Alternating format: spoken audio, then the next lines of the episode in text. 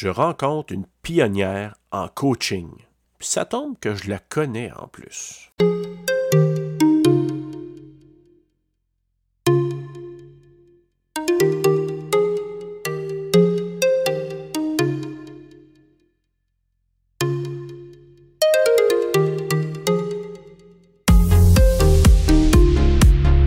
balade auditeur et surtout aujourd'hui balade auditrice.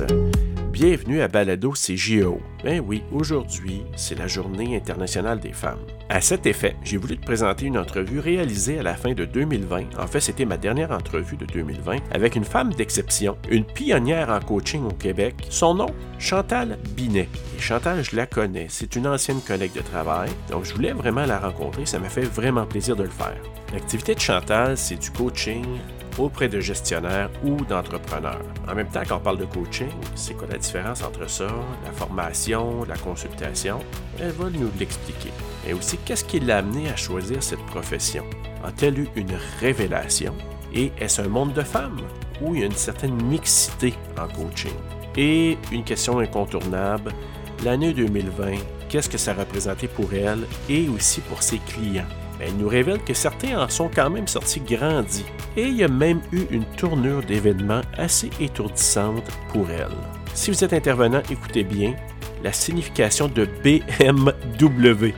Chantal l'a apprise à la Coach University et je te dirais qu'en intervention, ça crée une image fabuleuse. Personnellement, quand un client va vouloir ventiler, c'est sûr, je vais l'utiliser. Et en terminant, ben, vous savez, 2020, on a utilisé Zoom à profusion. C'est ce que j'ai fait pour réaliser mon entrevue avec Chantal. Je vous dis tout de suite, le son n'est pas parfait, mais ça n'enlève en rien à la qualité des propos de notre invité. Alors, je te présente la première partie de mon entretien avec la bienveillante Chantal Binet. Chantal, merci beaucoup d'avoir accepté mon invitation à discuter aujourd'hui avec toi. Un bonheur, Serge. Merci beaucoup de l'invitation. Écoute, quand j'ai pensé au coaching, j'ai dit c'est Chantal que je dois rencontrer, c'est sûr.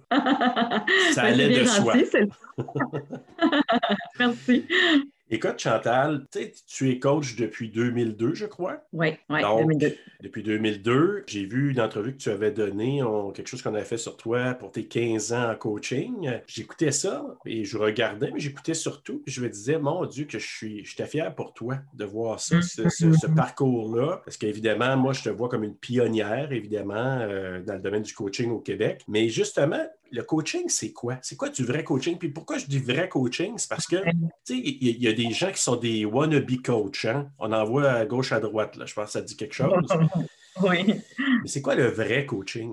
Oui, ben, c'est une bonne question, Serge, parce que plus que jamais, je dirais, elle est très pertinente parce qu'il y a eu un, drôle de phénomène. Hein? Au départ, on connaissait pas ça, c'était une nouvelle profession, les gens doutaient un peu. Quand ça a été accepté puis les gens ont compris davantage qu'est-ce que c'était, c'est comme si là, tous les gens, ou à peu près que je crois, se sont appropriés le mot coaching et là, ils vont l'appliquer à n'importe quel euh, moment où est-ce qu'ils sont en train de montrer comment faire à quelqu'un ou sont en train de dire quoi faire et comment faire. Ça, ce n'est pas du coaching. C'est soit de la formation ou soit de la consultation c'est différent. Quand on est en mode de dire quoi faire, on est en mode de dire comment faire, alors je me positionne en expert. Donc, soit que je connais déjà ça, donc je suis comme un peu un mentor, un formateur, euh, ou soit que j'en ai développé mon expertise, puis je vends cette expertise-là aux autres, puis je vends des modèles de quoi faire et comment faire. Donc, le coaching, c'est plutôt à l'opposé de ça. Puis ce que je veux dire par là, ça reste une forme d'accompagnement. Hein. Toutes ces formes-là, c'est de l'accompagnement. C'est vraiment, le, le tronc commun, c'est vraiment c'est la accompagnement, mais c'est dans la façon d'accompagner, je pense qu'il y a une différence. C'est exactement ça. Alors, l'accompagnement du coaching, c'est un accompagnement qui est personnalisé, c'est-à-dire je ne vends pas la même affaire à tout le monde. D'abord, là, on va, des fois, on va parler de posture, de posture intérieure, comment on se positionne. Alors, un, vrai coach, je vais dire comme ça, qui est formé d'une université, d'une école, qui est accrédité par la Fédération internationale de coaching, ça doit d'avoir un curriculum où est-ce qu'on enseigne vraiment vraiment comment se positionner. ça veut dire qu'on se positionne d'abord de deux façons, par l'écoute. Alors, la première job d'un vrai coach, il est formé pendant habituellement deux ans ou trois ans, si c'est pas plus. C'est une longue formation, puis on est formé pour écouter. On est formé pour écouter ce qui est dit, puis écouter ce qui n'est pas dit. Et alors, ça veut dire qu'on s'enlève du chemin complètement. Fait que Chantal, avec ses clients, elle n'existe comme pas. Je mets vraiment un chapeau l'écoute, d'être euh, d'être à l'écoute de l'autre. Et aussi, l'autre posture, l'autre position, c'est vraiment d'être en mode de poser des questions. Alors, c'est une approche personnalisée où est-ce qu'on accompagne la personne, puis on écoute vraiment de quoi elle besoin, on écoute qui elle est, on écoute c'est quoi ses valeurs, ses, ses croyances, ses patterns, ses habitudes, tu sais, à travers les sessions. Puis, on a une approche plus de poser des questions parce que l'intention de l'approche coaching, c'est d'amener de la clarté à la personne. Alors, de la clarté, ça se fait en posant des questions, en faisant réfléchir, en amenant la personne un peu à vol d'hélicoptère, hein, qu'elle voit pas l'herbe en avant de la forêt, mais qu'elle voit la forêt au complet, qu'elle puisse voir avec le recul, avec objectivité, parce que des fois, on est pris émotionnellement dans nos situations. Les questions d'un coach nous amènent à ne plus être pris dans nos émotions, à être plus objectif, voir des angles morts, faire des prises de conscience, amener la clarté, un alignement. On va des fois élaguer, hein, c'est-à-dire qu'avec nos questions, les gens vont prendre conscience de certaines habitudes, patterns. Des fois, on est dans notre propre chemin, puis on s'en rend pas toujours compte, ou des fois, on s'en rend compte, mais on sait pas par quel bout prendre ça pour s'enlever du chemin. Euh, des fois, on est trop dans la peur, des fois, on est trop dans l'optimisme, des fois, on est trop dans des paradigmes. Donc, euh, le coach, se positionne pas en quelqu'un qui va dire OK, Serge, aujourd'hui, on va parler de ça, puis voici comment faire ça. Ça veut pas dire que les coachs peuvent pas avoir une partie conseil, des fois, on a une partie qui va tomber plus dans le conseil, mais c'est pas en disant plus euh, Serge, euh, fais ci ou fais ça. C'est plus Serge, j'ai le goût de te partager quelque chose que j'ai vu que quelqu'un d'autre a fait qui pourrait peut-être fonctionner pour toi. De quoi ça a l'air pour toi, puis comment on pourrait l'appliquer à la sauce Serge. c'est toujours des questions ouvertes où ce qu'on amène la personne à se positionner, prendre du recul pour avoir un meilleur focus, un meilleur alignement et aussi de cibler euh, les stratégies les moyens, les actions, euh, la direction dans laquelle la personne a, se doit de passer à l'action. Mais c'est jamais en, obligation, puis c'est toujours en fonction d'être inspiré, puis d'amener la personne à développer plus sa confiance, puis des points de repère, puis des ancrages pour qu'éventuellement, peu importe la situation dans laquelle elle fait face, ben, elle est capable de remettre ça en application. Moi, j'ai beaucoup de clients qui me disent, après plusieurs années que on a arrêté de travailler ensemble, qui me disent, j'entends encore tes questions, puis je m'arrête, puis je me dis quelle question Chantal elle me poserait? Fait que ça, pour mm. moi, c'est le plus beau cadeau parce que la personne, a intégré que c'est ça qui la fait aller en profondeur, c'est ça qui l'amène à aller en élévation. Puis, on n'est pas autant pris, là, justement, des fois dans l'ego ou bien euh, nos peurs, puis nous empêche de passer à l'action. Donc, euh, mon client, il n'est pas là pour m'impressionner, il n'est pas là pour faire ce que je lui dis de faire, mais c'est moi qui est là pour, lui, pour l'amener vraiment à, à, à devenir la meilleure version de qui il est en clarifiant ces choses-là. c'est super intéressant. Dirais-tu que c'est moins confrontant l'approche coach, moins, je dirais pas directif, peut-être que moins directif, mais moins confrontant, moins. Euh, il y a cet aspect-là. Hein? Oui, dans le sens que je vais dire de cette façon-là c'est moins confrontant dans le sens que je te mets pas quelque chose dans la gorge qui vient de Chantal ou qui vient d'une méthode, puis euh, on t'oblige à ce que toi, tu t'adaptes. C'est plutôt comment toi, tu veux l'amener à, adapter ça à toi, à ta couleur, à toi. Fait que c'est moins confrontant de cette façon-là, je vais dire ça de même, dans le sens, c'est une approche humaniste. En même temps, quand je vais sentir que mon client est dans son chemin, par rapport à quelque chose. Puis ça fait souvent, mettons, qu'on observe ensemble que le même pattern revient ou les mêmes situations reviennent. Bien là, mon rôle, c'est aussi d'avoir un, rôle d'avocat du diable ou de mettre aux personnes, euh, la, personne au défi, mais toujours avec amour, avec grâce, avec la permission de l'autre. Tu ça pourrait avoir l'air de Serge, euh, on remarque ensemble que cet obstacle-là, il revient souvent dans ton assiette. De quoi ça aurait l'air si cette semaine, on regardait quelle action tu pourrais poser qui t'amènerait à ce que ça soit moins lourd pour toi. Puis, ça te tente-tu de jouer? Puis là, on peut faire une entente ensemble. Parce que le rôle de coach, c'est aussi de te rendre imputable, de te rendre responsable à quoi tu as dit oui, que tes bottines suivent les babines. Donc, euh, tu c'est une approche collaboratrice c'est une approche qui est moins directive, mais qui peut quand même souvent amener la personne à sortir de sa zone de confort. Mais on je te, je te lance pas puis je te garoche pas, tu sais, euh, du jour au lendemain. Il y a une préparation face à ça. On a des conversations autour de ces situations-là. Puis à un moment donné, bien, euh, la personne, elle sent que moi, je suis là pour elle quand c'est le temps de sortir de sa zone de confort. Donc, c'est toujours une forme d'accompagnement. Mon client, il sait que je suis toujours là, même quand je suis pas là. fait que souvent, il va sentir que je suis comme derrière lui ou à l'intérieur de lui. Mais on se parle à toutes les semaines, donc on valide des choses et tout ça. Donc, ce que le, à l'université de coaching, euh, moi, je suis allée à la Coach University, il nous disait souvent, si votre, votre client réussit, c'est pas grâce à vous, puis si votre client échoue, c'est pas à cause de vous. Dans le sens que, sais, moi, je suis là en accompagnement, mais je te prends pas par la main, puis c'est pas moi qui fais les choses à ta place.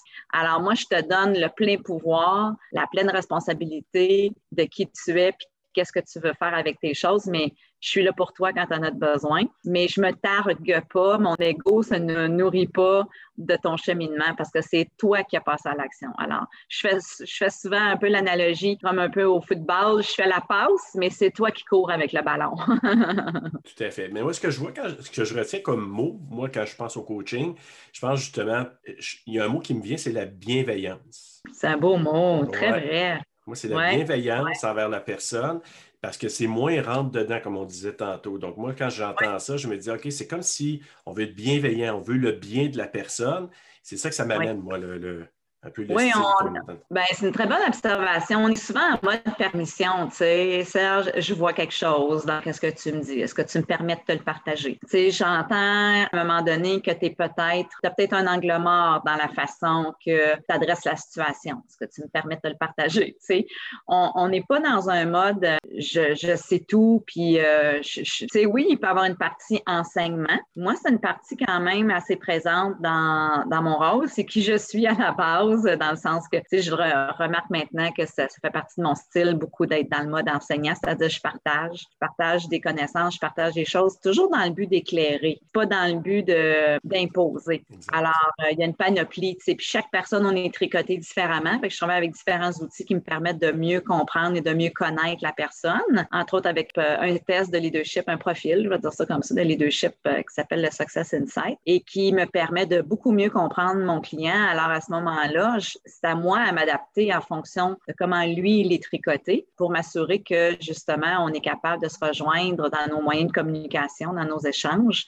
puis aussi de m'assurer de le supporter au bon endroit. Dirais-tu que c'est pratiquement, c'est un must de passer un test ou de comprendre la personne avant de travailler avec elle? Moi, euh, c'est un constat que je fais depuis euh, plusieurs années. on peut aller à l'aveugle très, très longtemps avec quelqu'un parce qu'on ne la connaît pas. Donc oui, une évaluation du besoin, mais je trouve que ça peut être très sévère et très subjectif, mais d'y aller avec quelque chose de plus factuel, objectif. Est-ce que tu penses que c'est un must qu'on devrait vraiment faire ça toujours? Ben, de mon expérience, euh, moi, je dirais que c'est un gros, gros, gros, gros avantage. C'est une grosse valeur ajoutée dans le sens que on est souvent biaisé les humains. Moi, j'ai remarqué que on part de nous. On fait beaucoup de projections. Mettons, je travaille avec toi. Ah, oh, Serge, là, si j'ai dit ça, il va prendre ça de telle façon. Ou, tu sais, ou si je l'approche, moi, c'est pas de même que je le ferais. On ramène beaucoup les choses à nous-mêmes. Puis ça, ben, c'est vraiment un biais à faire attention parce que c'est pas vrai que les autres sont tricotés comme moi. C'est pas parce que moi, j'aimerais pas me faire parler d'une telle façon que toi, c'est ça. Ça se peut que toi, ça te passe 50 pieds par-dessus la tête, quelqu'un qui va être plus directif parce que toi, t'aimes ça puis tu as besoin de ça. Donc, ça, c'est une des premières raisons. Ensuite de ça, on est très prompt à vouloir, euh, sans même s'en rendre compte, juger, c'est interpréter, mettons, le geste de quelqu'un ou sa façon d'être ou sa façon de ne pas être. Puis, ça fait en sorte qu'on endommage beaucoup les relations avec nos jugements, avec l'interprétation. Donc, quand on est en position de gestion face à quelqu'un, ben, il faut connaître c'est quoi nos propres forces à nous, c'est quoi nos propres lacunes, parce que sinon, je vais endommager, en tout cas, je risque d'endommager les relations avec mes employés, puis c'est ma responsabilité de m'assurer que ça n'arrive pas. Puis à l'inverse, quand je travaille au sein d'une équipe, ben, encore une fois, il faut que je fasse attention à mes projections, à mes propres parts, mes propres patterns, de ne pas les projeter sur les autres, puis de ne pas interpréter comment les autres sont. Mais quand on n'a pas cette information-là, ce portrait-là, moi, je travaille avec un test psychométrique. Hein. Ça veut dire que la validité, elle est très élevée. Alors, c'est pas objectif. Le créateur du test, c'est le créateur du polygraphe. Alors, tu sais, le test est quand même un haut taux de validité euh, dans la façon qu'il est construit. Donc, personnellement, moi, c'est un passage obligé maintenant. Quand j'ai fait le propre test psychométrique Success Insight que je fais passer à mes clients, personnellement, ça a changé ma vie. J'ai compris beaucoup de choses, puis je me suis dit, j'aurais dû faire ça bien avant. J'aurais fait des meilleurs choix de un professionnel, j'aurais fait de meilleurs choix relationnels et j'aurais surtout compris de quoi j'ai besoin pour être à mon meilleur. C'est quoi mes talents naturels, puis c'est quoi mes limites? C'est quoi mes limites naturelles, mes défis naturels qui seront jamais des forces? Alors arrêtons de perdre du temps là-dedans. pour moi, c'est un outil que je me sens beaucoup pour mieux comprendre mes clients, mieux les accompagner, aussi pour qu'il y ait une meilleure compréhension d'eux-mêmes.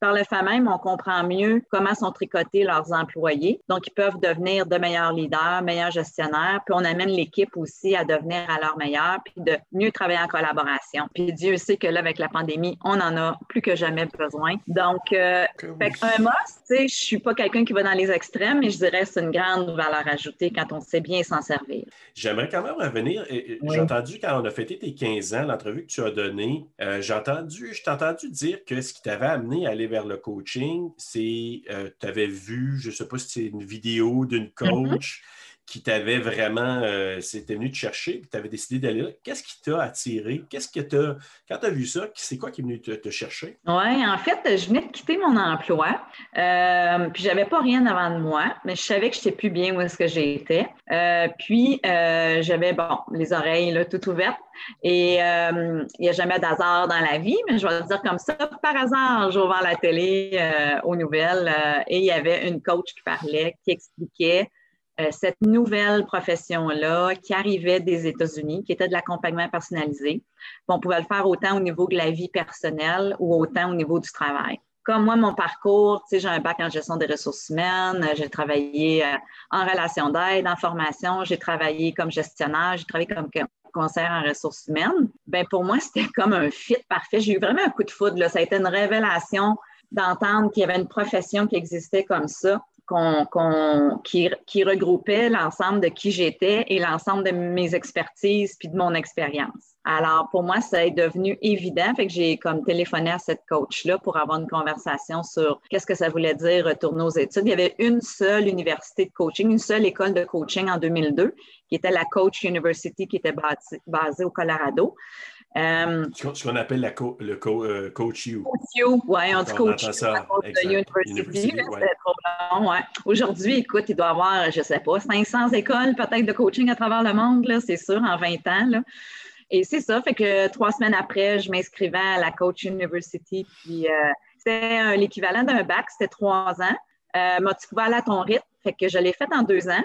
Et euh, après ça, je me suis perfectionnée une autre année de plus là, pour euh, qui est un peu l'équivalent d'une maîtrise, si tu veux. Comme moi, j'avais tout mon background en gestion, c'était clair pour moi que je voulais accompagner les gestionnaires. Avec le recul, je me disais, my God, que j'aurais donc bénéficié d'un coach quand j'étais gestionnaire. On est souvent laissé à nous-mêmes hein, comme gestionnaire, puis on ne sait pas trop comment gérer des humains. Euh, donc, bref, c'était ça. Fait que j'ai démarré l'entreprise en 2002. Puis vraiment, là, officiellement, 2006, là, ça a été une grande envolée. Je vous dirais que là, c'était à ma quatrième année où ce que l'entreprise a quadruplé le chiffre d'affaires. Ça a pris un bon 3-4 ans avant de faire connaître, de un, la profession, faire connaître mes services, puis me faire connaître moi comme, comme coach à ce moment-là. Donc, euh, c'est sûr qu'au début, euh, c'était pas connu. Il y avait une université, il y avait pratiquement pas de coach au Québec. Est-ce que tu étais la première? Ben, j'étais une des premières.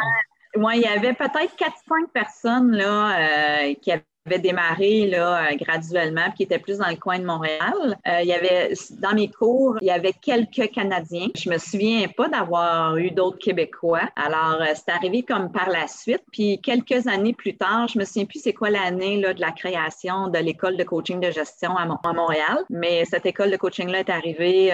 sais, du coaching, il y en a de toutes les sortes. Là. Moi, je me spécialisais en coaching de gestion et leadership. Mais c'est ça, de, c'est plus spécifique puis il y a moins, il y a moins d'écoles par rapport à ça. Du coaching de vie, il y en a comme plus. Aujourd'hui, peut-être que c'est complètement à l'opposé. Tu sais, à un moment donné, j'ai été très impliquée là, peut-être les, les 10, 12 premières années dans mes réseaux. Euh, de coaching, la Fédération internationale, tout ça, à un moment donné, je me suis un petit peu plus euh, détachée. Là. Euh, moi, je prends beaucoup mes cours aux États-Unis, je ne les prends pas ici. Euh, tu sais, ça va ressembler un petit peu prétentieux, puis c'est pas le cas du tout. C'est juste que quand tu es en avant de la vague, ben, tu aimes ça continuer d'être en avant de la vague, puis je me forme avec ceux qui ont mis qui ont mis le nom de coaching de l'avant aux États-Unis, puis ceux qui ont bâti la Fédération internationale de coaching se sont créés un petit groupe plus privilégié, un peu d'élite aux États-Unis puis ils m'ont invité, fait que je fais partie de ce que c'est plus là que je prends mes, formations. Mais ceci étant dit, je pense qu'aujourd'hui, il y a beaucoup, beaucoup de bonnes écoles. Il faut faire ses devoirs. Quand on embauche un coach aujourd'hui, il faut vérifier de quelle école ils sont et ont gradué. Est-ce qu'ils sont membres de la Fédération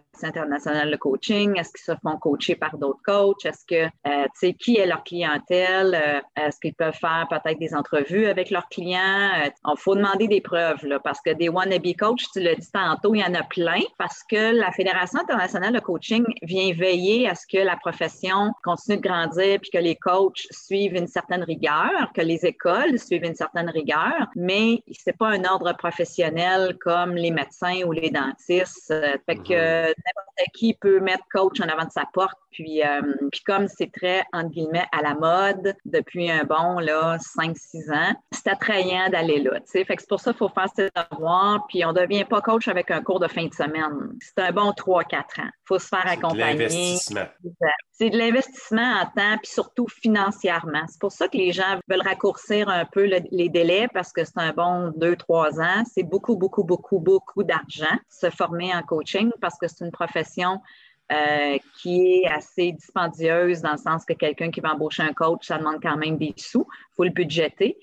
Pourquoi? Parce qu'il y a de la rigueur en arrière, puis parce qu'il y a des méthodes en arrière, puis parce qu'il y a une philosophie. Et surtout, c'est que pendant ces deux, trois ans-là, tu te fais coacher je vais dire de même, en micromanagement. C'est-à-dire qu'il faut que tu fasses tes devoirs, il faut que tu ailles guérir, il faut que tu ailles régler tes bébites. Là. Tu ne peux pas être coach si ta vie est dysfonctionnelle, puis si toi, tu es dysfonctionnel, puis tu as des conflits dans ta vie, puis des choses comme ça. Je veux dire, on ne demande pas la pureté. On, un humain reste un humain. Sauf qu'il faut que tu fasses tes devoirs, il faut que tes bottines suivent les babines. Puis, euh, donc, euh, de toute façon, l'entreprise ne fonctionnerait pas. Anyway.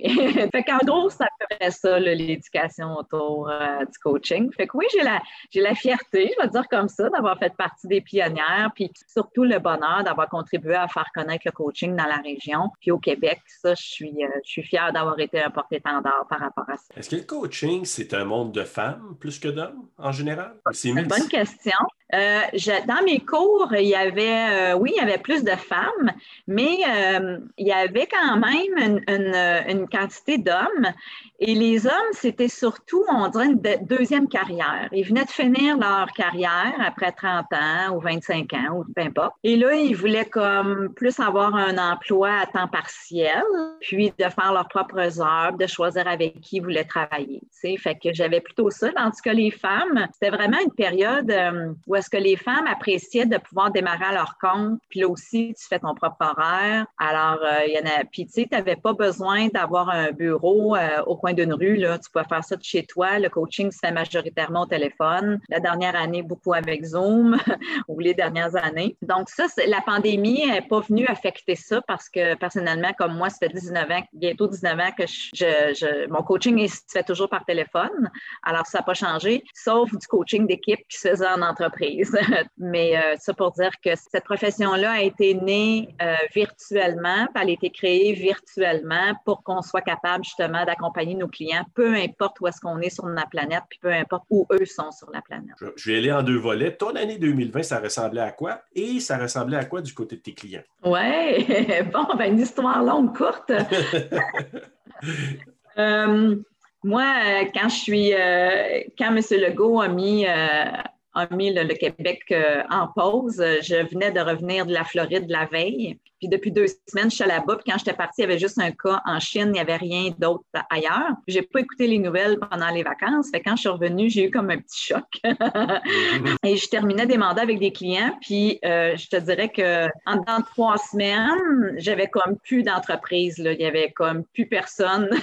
les entrepreneurs euh, étaient comme en mode panique. Puis qu'est-ce qu'on fait avec ça? Puis euh, tout était fermé, tout était sur la glace. Donc ça a été, ça a été un, un constat un peu euh, dur. Un, choc. Et dès que M. Legault a annoncé un choc, oui, c'est ça, exact, un choc. On, se fait enlever le tapis en dessous du, pied, puis on ne sait pas qu'est-ce qui s'est passé. Mais M. Legault a eu euh, la brillante et l'excellente idée d'ouvrir une enveloppe de 100 millions qui ont, ont, appelé le PACM à la fin mars, au début avril, et euh, c'était pour supporter les entrepreneurs à investir en formation et en coaching de gestion, se faire accompagner en coaching de gestion. Et c'était subventionné à 100% Donc, je suis partie à plus de clients, à avoir le plus grand nombre de clients que j'ai jamais eu en 19 ans.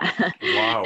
le téléphone s'est mis à sonner, là. J'ai jamais autant rédigé d'offres de services en peu de temps. Et j'étais heureuse de voir de un que les entrepreneurs se donnaient la permission d'aller chercher de l'aide.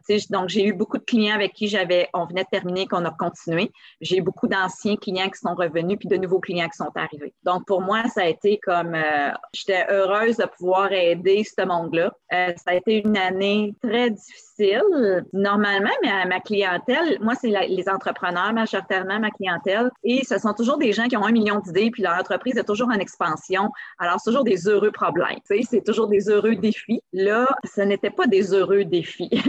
Donc, euh, ça a été assez lourd comme contenu cette année. C'était pas facile d'être témoin de, différentes souffrances financières, ressources humaines, business, la vision, les valeurs. Écoute, c'était vraiment des, des gros, gros morceaux. Alors, ça a été beaucoup de mettre l'accent cette année sur comment venir solidifier l'entrepreneur comment l'amener justement être au-dessus de la forêt, là, être solide, puis être objectif. Moi, j'amène beaucoup euh, une expression que Gaëtane Groslot, qui était ma, patronne justement au Carrefour Jeunesse Emploi à l'époque, qui disait souvent l'expression les cadeaux mal emballés avec nos jeunes. Alors moi, j'ai gardé ça, cette expression-là, je l'amène beaucoup. Donc, on a beaucoup été à la recherche des cadeaux mal emballés cette année. La pandémie a été un cadeau mal emballé pour beaucoup de personnes, c'est-à-dire que il y avait beaucoup d'enseignements, il y avait beaucoup de choses à aller chercher qui étaient bien là-dedans. Il y avait plein d'opportunités, mais mon rôle, c'est justement de poser les bonnes questions pour faire émerger ces opportunités-là, ces, ces, cadeaux mal emballés-là. Beaucoup de mes clients étaient, sont devenus services essentiels du jour au lendemain. Donc, il fallait vite se virer de barre. Fait que dans ma clientèle, moi, là, la majorité, ils n'ont pas été arrêtés. Ils ont été ah. bousculés. C'était rapide, puis fait changement par-dessus changement, par-dessus changement, par-dessus changement. C'était très, très difficile au niveau de la gestion des ressources humaines, puis gérer les émotions. Ça a été ça, là. Tout le monde, moi personnellement, je trouve que la pandémie a fait émerger le meilleur de nous et le pire de nous. Tout à fait. Donc, individuellement, ou l'équipe, ou l'entreprise, quelles, ont, quelles, quelles sont nos forces? La pandémie est venue faire sortir ça. Puis quelles sont nos faiblesses? La pandémie est venue faire sortir ça. Donc, il y avait un beau travail. C'est une super occasion de revoir l'entreprise au complet, l'équipe, les tâches, les postes, les responsabilités, les rôles, les services, les produits, la clientèle, le cash flow, nos stratégies. Comme on remet tout sur la table, le leadership, la gestion, nos valeurs. Donc, moi, je te dirais que la majorité s'en est super bien tirée. Ils sont essoufflés, ils sont fatigués, mhm. C'est sûr. Puis, c'est en continu. Puis, l'entrepreneur, il a besoin de se solidifier parce que l'entreprise, euh, l'équipe est beaucoup à sa remorque. Hein? Les gens, ils vivent émotionnellement ça difficilement parce qu'ils vivent aussi des choses à la maison. C'est venu bousculer euh, plein de choses à plein de niveaux, hein? les finances, la famille, euh, tout ça. Donc, Excuse, Chantal, mais toutes les sphères ont été touchées dans, notre vie. Là. Exact. Donc, l'humain n'aime pas trop le changement. Habituellement, il aime beaucoup sa zone de confort. Les entrepreneurs, moins. C'est pas du monde de confort hein, parce que sinon, ils ne seraient pas des entrepreneurs. tu sais, quand, quand, quand, ça te prend tout pour te gérer toi, là, puis gérer ta famille, puis tu as une équipe en plus à gérer qui ont ces défis-là eux-mêmes, il faut que tu sois solide dans ta parouette. Fait que faut, moi, cette année, on est revenu à l'humain. À l'humain, le, c'est le qui, il faut solidifier le qui d'abord, et après, on va solidifier le quoi. Parce qu'on ne peut pas travailler sur le quoi quand le qui n'est pas là, tu sais, puis il n'est pas assez solide, puis il n'est pas en équilibre. Donc, fait que c'était beaucoup ça, le leadership personnel cette année, euh, mon entreprise, c'est Chantal Binet, les deux chefs d'impact. On a beaucoup travaillé justement l'impact que tu peux avoir. c'est ça. Quel genre d'impact tu veux avoir, puis qui tu dois être, euh, qu'est-ce qu'on doit cesser de faire, qu'est-ce qu'on doit commencer à faire, qui on doit commencer à être, qui on doit cesser d'être pour faire face à ces défis-là et euh, à à projeter dans le futur aussi. 2021, ça va être encore une autre année, euh, beaucoup de, confinement, d'adaptation et de frustration. Alors, tu sais, c'est pas le temps de tomber dans le victimite. C'est le temps d'être résilient, euh, puis c'est le temps, encore une fois, de faire émerger le meilleur de nous. Puis souvent, c'est grâce aux défis qu'on découvre comment on est tricoté puis de quoi on est réellement Absolument. On découvre comment qu'on est beaucoup plus solide qu'on pense, puis on découvre des perles aussi dans notre entreprise. Puis on a découvert qui qui suivait pas non plus dans l'entreprise. Donc c'est correct, il y a des mouvements de personnel qui se sont faits, puis on va continuer de le voir, puis euh, doublement défi avec la pénurie de main d'œuvre. Mais en même temps, il y a beaucoup de personnes qui se sont cherchées des nouveaux emplois à cause de la réalité dans l'entreprise dans laquelle ils étaient. Donc, euh, il n'y a plus rien de statique. Le avant ne reviendra pas. Alors, encore une fois, il ne faut pas être dans le déni pour revenir à, regarder ça euh, dans le présent, faire du mieux qu'on peut en ce moment. On n'a pas toute l'information, mais c'est certain de s'être fait accompagner, ça fait une différence pour eux. Puis moi, personnellement, c'est certain que ça m'a fait grandir aussi, encore une fois, comme individu puis comme coach aussi, à travers ce que ma clientèle vit. Dans le fond, c'est qu'est-ce qu'on fait maintenant? Ça ne sert à rien de, dire Oh mon Dieu, se mettre en petite boule par terre puis pleurer. Je dis, ça ne réglera rien, cela. Non, on le fait là, 5 minutes, 10 minutes, 15 minutes. Là. Une fois que c'est, hein, on se donne la permission, il faut que ça sorte. Là. Mais après ça, on passe à autre chose. Je t'ai fait un petit parallèle à l'université de coaching. Il nous disait parfois, dans, au début des sessions de coaching, vous allez devoir laisser les clés de la BMW à vos clients pour cinq minutes, puis après ça, on revient dans le feu du sujet. ce qu'il voulait dire par là, la BMW, tu c'est en anglais, B pour bitching, M pour moaning, puis W pour whining. Whining. tu as le droit de chialer, tu as le droit de bitcher, tu as le droit de brailler, tu as le droit de vomir ta vie, tu as le droit d'être en, en beau fusil, dis-les pendant cinq minutes, puis après ça, on passe à d'autres choses. Puis bon, qu'est-ce que tu veux faire avec ça maintenant? J'aime ça. J'aime ça comme image. On, s'est euh... promené pas en BMW cette année. hey, on le savait même pas. c'est ça. Puis là, ben, c'est le temps d'aller en Lamborghini. Là, on va de l'avant. Mais Lambo qui est plus en première, deuxième vitesse, pas le temps d'aller trop vite. non, c'est ça, exactement. On mettrait ça en cinquième, en sixième à un moment donné, mais pas de suite. Et voilà. tu viens d'entendre la première partie de mon entretien avec Chantal Binet. J'ai publié le lien du site web de Chantal dans notre groupe Réseautage Gatineau CJEO sur LinkedIn. Alors, je t'invite à revenir te balader avec nous pour écouter la deuxième partie de mon entretien avec la coach Chantal Binet. C'est une invitation formelle. Bye bye.